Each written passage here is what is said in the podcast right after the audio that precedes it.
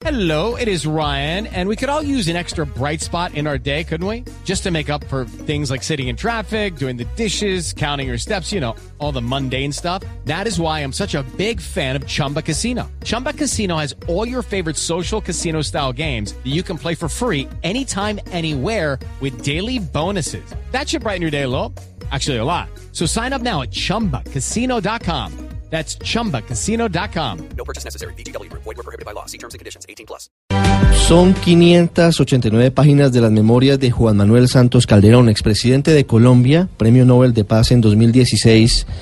Un libro cuyo prólogo escribió el expresidente Felipe González, el expresidente del gobierno español, prologó el libro que se llama La batalla por la paz, el largo camino para acabar el conflicto con la guerrilla más antigua del mundo editado por Planeta en Colombia y que ha generado toda serie de reacciones en el mundo político, unas referencias históricas muy interesantes a lo que han sido los últimos 60 años de nuestro país, cruzadas por un conflicto armado que pareciera interminable. Señor expresidente Juan Manuel Santos, buenos días. Eh, buenos días, Ricardo, y muy complacido estar con ustedes de nuevo. 589 páginas que comenzamos a leer anoche muy tarde y que se leen muy fácil porque empiezan con anécdotas de lo que significó desde el primer momento en su vida ese contacto con guerrilleros. Ese contacto, siendo usted muy pequeño con Guadalupe Salcedo en la casa del inolvidable Enrique Santos Montejo, su abuelo Calibán, desde ese momento usted tenía conciencia unos años después de lo que significaba el conflicto armado en Colombia y la existencia de guerrillas y la existencia de violencia. Así es. eh, yo escribo cómo fui eh, afectado, pues, y cómo me tocó vivir un, país que ha estado eh, sometido a la violencia prácticamente desde nuestra independencia y cómo en las diferentes etapas de mi vida eh, esa violencia pues me, me impactó y cómo la pude vivir y cómo la cómo eso influyó en esa ese deseo de buscar eh, la paz y buscar eh, que este conflicto con las FARC fuera eh, terminado. Presidente, en medio de esa búsqueda de, de los recuerdos, de las memorias, además de eso que me pareció muy llamativo, el hecho de que Guadalupe Salcedo hubiese tenido un, un paso improvisado por su vida siendo usted muy pequeño, ¿qué otro recuerdo lo impactó al escribir el libro, sus memorias? Pues mire, esto más que mis memorias es un libro que deja un testimonio sobre cómo se logró la paz y que no comienza con mi gobierno, comienza 34 años antes cuando el presidente Betancourt hizo el primer esfuerzo para lograr la paz con las FARC. Entonces es un es un relato de esos 34 años de procesos de paz que finalmente llegaron a la firma del acuerdo con, con las FARC.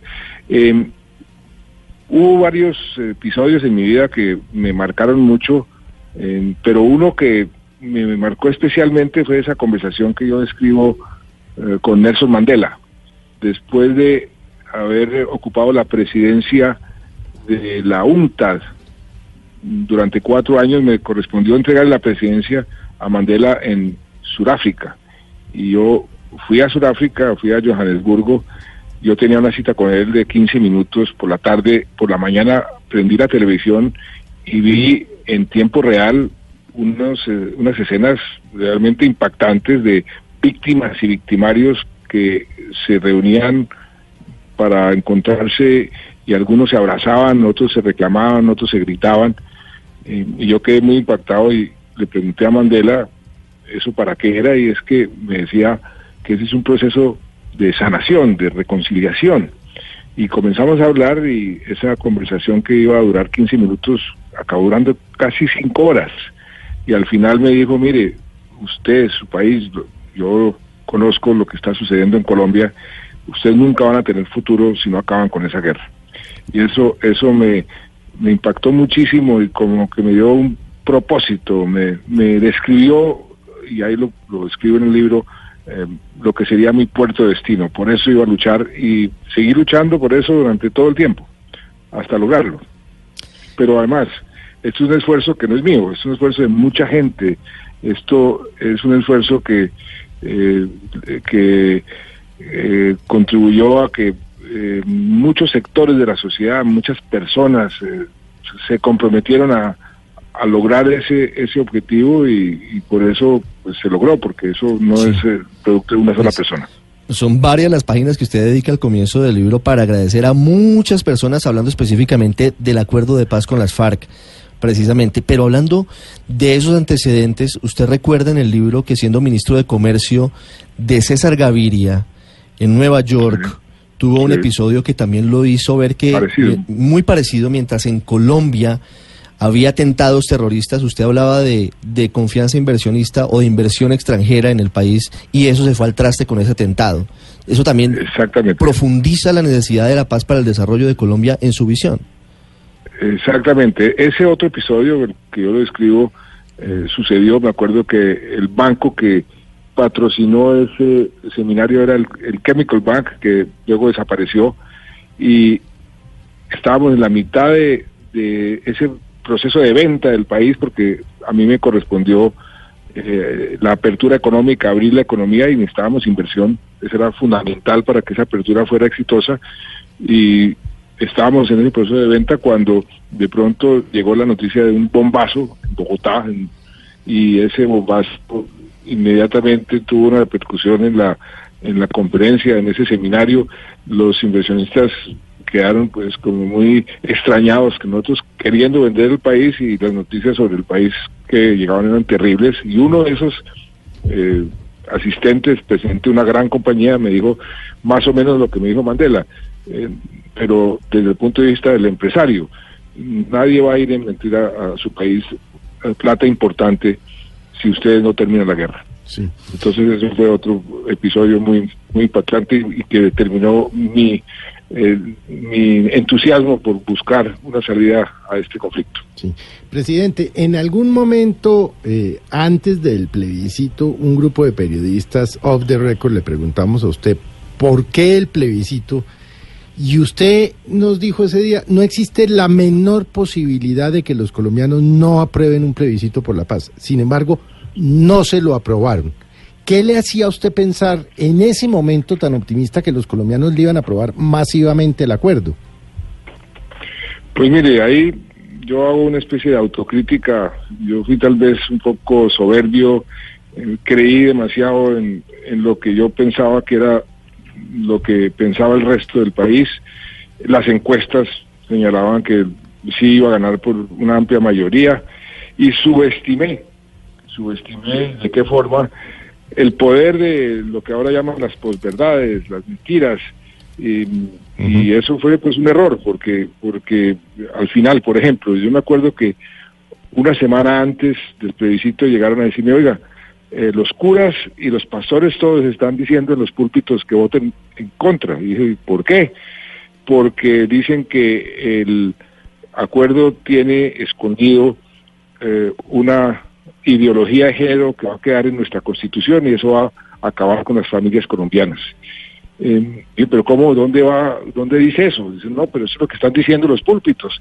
Eso era una semana antes del plebiscito, pues no hubo tiempo para rectificar eso. Yo después me reuní con ellos, con muchos de los eh, eh, pastores y muchos de los curas que estaban diciendo eso, y muchos de ellos me confesaron, mire, como el procurador dijo eso, pues nosotros creímos y realmente no habíamos leído bien el acuerdo y aquí descubrimos que no, que no había tal ide- ideología de género, pero cerca del 35% de la gente votó no por eso. Sí. Presidente, ¿usted se arrepiente de, de haber sometido a plebiscito el acuerdo de paz? Pues con los resultados, por supuesto, yo me arrepiento, pero yo tenía ahí una, digamos, una posición muy eh, clara de, yo iba a cumplir con la promesa que yo había, eh, le había hecho al pueblo colombiano. Este acuerdo lo voy a someter a, al- a un plebiscito para que el pueblo colombiano sea quien tenga la última palabra.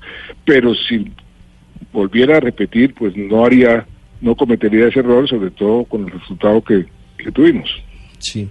Las horas posteriores a, a esa derrota del sí en las urnas han sido documentadas, se han escrito varias cosas. eh, Humberto de la Calle recientemente en su libro relata lo que pasó en la casa de Nariño.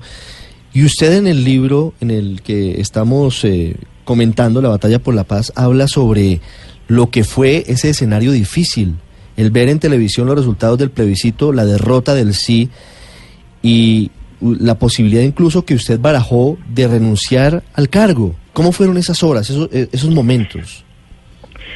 Pues fueron momentos muy, muy difíciles por lo inesperado. Además, yo no, no tenía plan B, no, no se me ha ocurrido ese escenario. Tenía así unos, unas líneas rojas, unos parámetros. Yo había dicho que bajo ninguna circunstancia iba yo a proceder eh, en contra de lo que decía nuestra constitución, nuestras leyes y en contra del derecho internacional. Afortunadamente la Corte Constitucional nos había dejado una ventana abierta en caso de que perdiera el plebiscito, el sí del plebiscito, y era que se podía renegociar un acuerdo, un acuerdo nuevo podría ser sometido a los procedimientos normales, porque el plebiscito no era un procedimiento normal, yo no estaba obligado a someter el acuerdo al, al, a un plebiscito. Entonces la Corte dijo, si hay un nuevo acuerdo, se puede eh, usar el procedimiento normal, que fue el que utilizamos con el Congreso.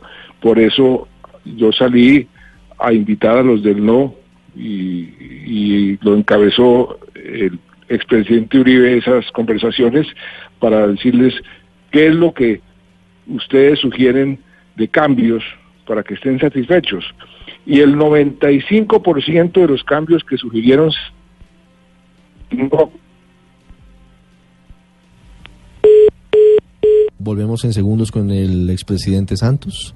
Sí, en esta entrevista ya, ya sobre se consigue el libro, la ¿no? batalla por la paz. Ayer, claro, ayer fue el lanzamiento Está bonito. en es una- Madrid. Una, es, una es- pasta es una dorada, edición muy Grandote, bonita. ¿ah? Es una edición muy bonita, 589 páginas. Pero se, se debe leer fácil porque se lee las fácil porque además es, siempre es una historia, muy- es una historia reciente, una historia actual. Y es una visión también de la historia, es una, una manera de entenderla, ¿no? Tenemos que leer todas las visiones de la historia.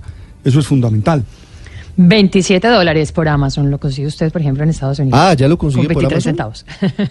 sí, sí, sí, sí, la 27 batalla por la paz en español, me imagino. que- como 70 mil pesos. Sí. 80 en mil, Colombia- 90 más, mil, pero sí, no, más o menos, 90, casi 90. 80 En mil. Colombia se consiguen 59 mil pesos. Ah, bueno. Ya está en la librería. Por eso 60 barras. Tiene una cantidad de anécdotas, Andrés, muy interesantes sobre lo que significaron los diálogos de paz con las FARC, pero también su presencia, la presidencia de- del expresidente Santos en otros gobiernos. Habla, y de eso quería preguntarle más adelante, aunque también, por supuesto, está la coyuntura política actual del país, sobre el momento en el que fue considerado traidor Claro. en el gobierno de Ernesto Samper. ¿no? Claro, Cuando claro. intentó... Ah, es decir, la historia de la, La palabra historia, es claro. más es más antigua Claro, que la que claro, Claro, sí, él, él, él recordemos... Permítame, el- permítame, Andrés, que recuperamos la comunicación con, con el presidente Santos. Presidente, ¿nos escucha? Sí, sí. Entonces, eh, ¿dónde estaba cuando, cuando No, se cayó la íbamos, íbamos a preguntarle, presidente, no, no he Luz tenido María. la oportunidad de, le- de leer su libro todavía, pero sí he leído lo que han publicado distintos medios y uno de ellos, El País de España, menciona insistentemente en que usted trae a colación varias veces al, al expresidente Uribe en su libro. Dice que eh, seguramente va a irritar a, los opo- a sus oponentes porque usted eh, pone de relieve la hipocresía política de ellos y que además esa polémica se verá mm, incrementada por las repetidas alusiones que usted hace Uribe. ¿Usted tenía la intención de mencionarlo tanto y tal vez de esta manera provocadora o, o en realidad fue algo que fue saliendo con, con la narración? No, todo lo contrario. Yo hice un esfuerzo precisamente para que este libro no fuera eh, una secuencia de sacadas de clavo, ni tampoco una acumulación de elogios con eh, la gente que apoyó el proceso, sino que fuera un testimonio de lo que realmente sucedió. Lo que pasa es que hay personas, personajes que eh, participaron en diversas formas en lo que sucedió, eh, ya bien sea a favor o en contra, y había que relatar esos hechos, pero nunca tu- tuve la intención de usar este libro para sacarme clavos, ni mucho menos. Eh, eso no, no es mi estilo y no quería que este libro fuera eso. precisamente, eh, pues José Obdulio Gaviria se refirió ayer a algunos de los apartes del libro que han trascendido en los medios y él dice que, que usted miente, que él en ningún momento, que usted en ningún momento, que él en ningún momento lo llamó Ah, el ese es el episodio del Falcon y de la petición para, para seguir a Piedad Córdoba. Exactamente, y que en ningún momento él le pidió que, que chuzaran a, Piedad Córdoba. Eh, ¿Usted qué le respondería al senador eh, Gaviria? No, yo no quiero entrar en polémicas con el senador Gaviria, eh, la gente lo conoce lo suficiente.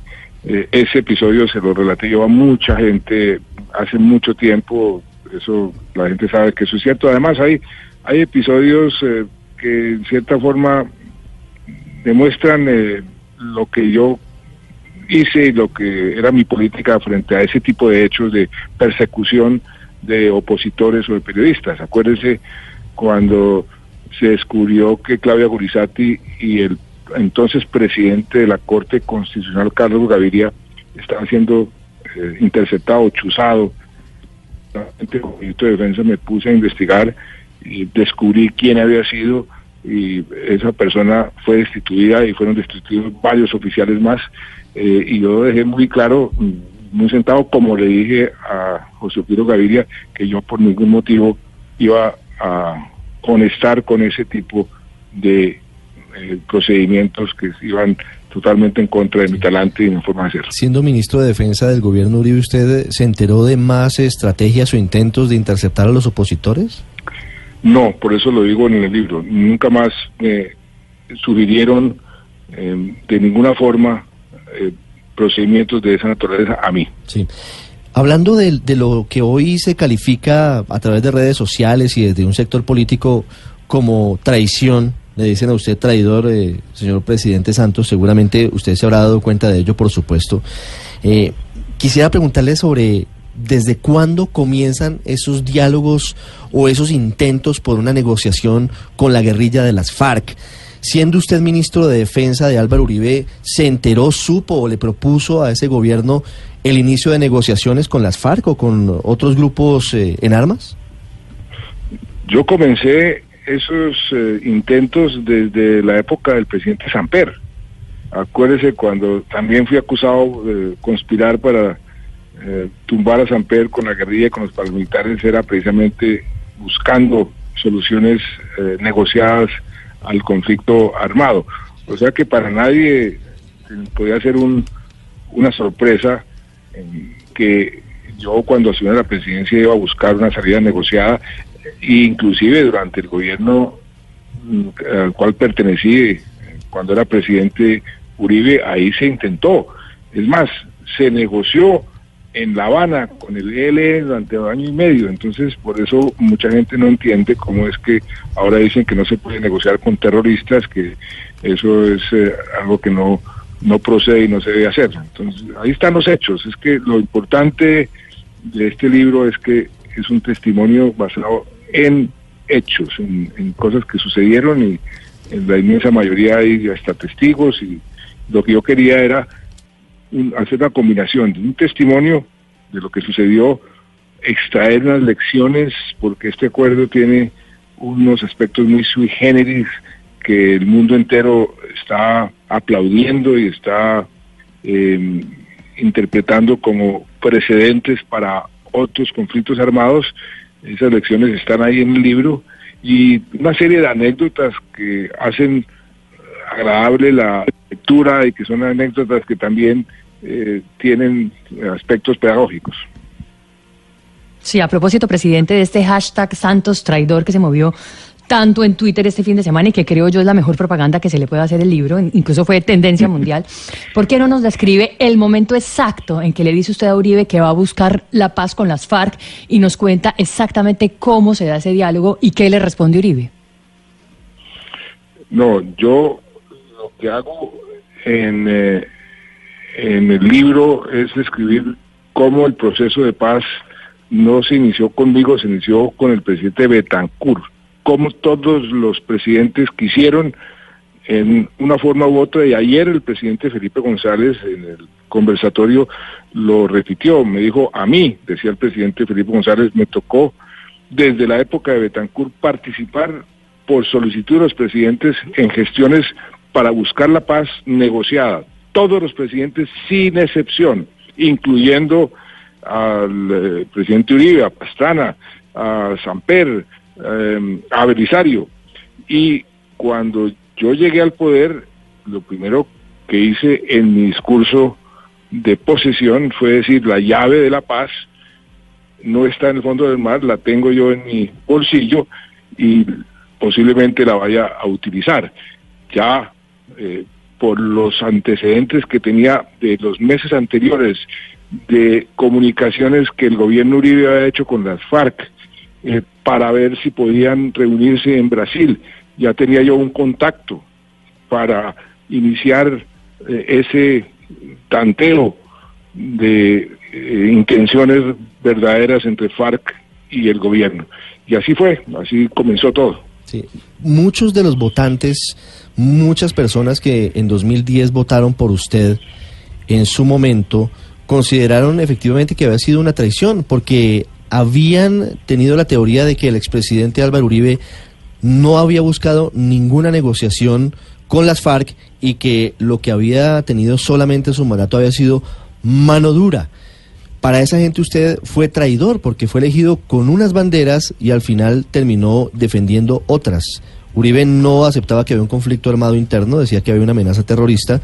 Uribe, digamos que en público nunca habló de una negociación directa con las FARC, aunque ahora usted nos revela que sí había unos, unas Pero- conversaciones. pero- pero no es que lo revele yo, eh, lo revelan todos los actores, comenzando con Frank Pearl, que era el com- comisionado, Comisionado de de paz, paz, así es. de Uribe, era de Uribe. Entonces, no, no es que yo lo haya revelado, no- ni lo estoy revelando ahora. Eso era una verdad conocida, no es nada nuevo. Señor presidente, ¿por qué un tema tan importante que nos debiera unir como la paz termina dividiéndonos tanto? ¿Cuál es su óptica? Pues mire, yo no he hecho otra cosa que buscar formas de tender puentes precisamente para que este tema de la paz, que como usted bien dice, debería ser un tema que nos una a todos, eh, nos una realmente.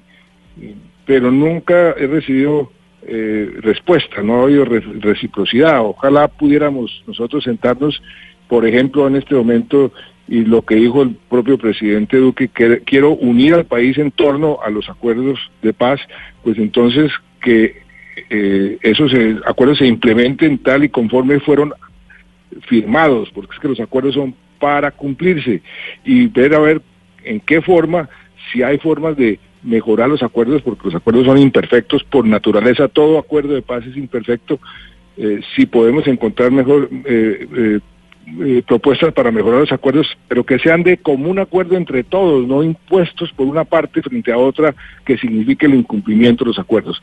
Ahí hay una oportunidad todavía. Ojalá eh, eso se pueda dar. Y por el lado, digamos, mío, aunque yo estoy retirado de la política, pues cualquier eh, sugerencia en esa dirección, pues encontrará mi total y absoluto respaldo. Hoy está en riesgo el acuerdo de paz, señor eh, expresidente Santos, eh, teniendo en cuenta las objeciones del presidente Iván Duque y la posibilidad de que eventualmente en el Congreso vengan reformas.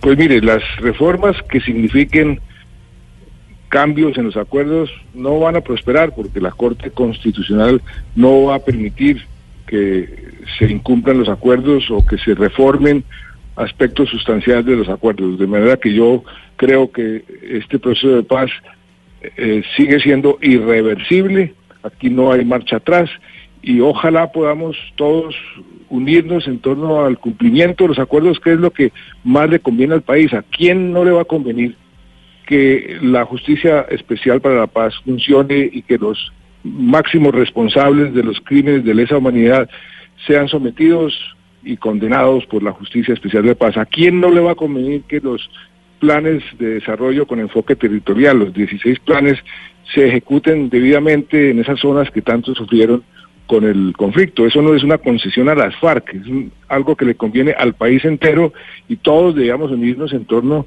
a que eso se cumpla, porque así se negoció, así se acordó y es lo que le conviene al país. Las 7.27 minutos, es el expresidente Juan Manuel Presidente, Santos. Presidente Santos, una pregunta final antes de irnos, un detalle sobre el libro particularmente. Eh, el prólogo lo hace el presidente, el expresidente Felipe González, pero es cierto que originalmente lo tenían pensado que fuera escrito por el expresidente Barack Obama, con quien usted se, se reunió hace apenas un mes. No, no, no es cierto. No le iba a escribir el expresidente Barack Obama. Presidente, muchas gracias por estos minutos. A ustedes muchas gracias. Ya regresamos en Mañanas Blue.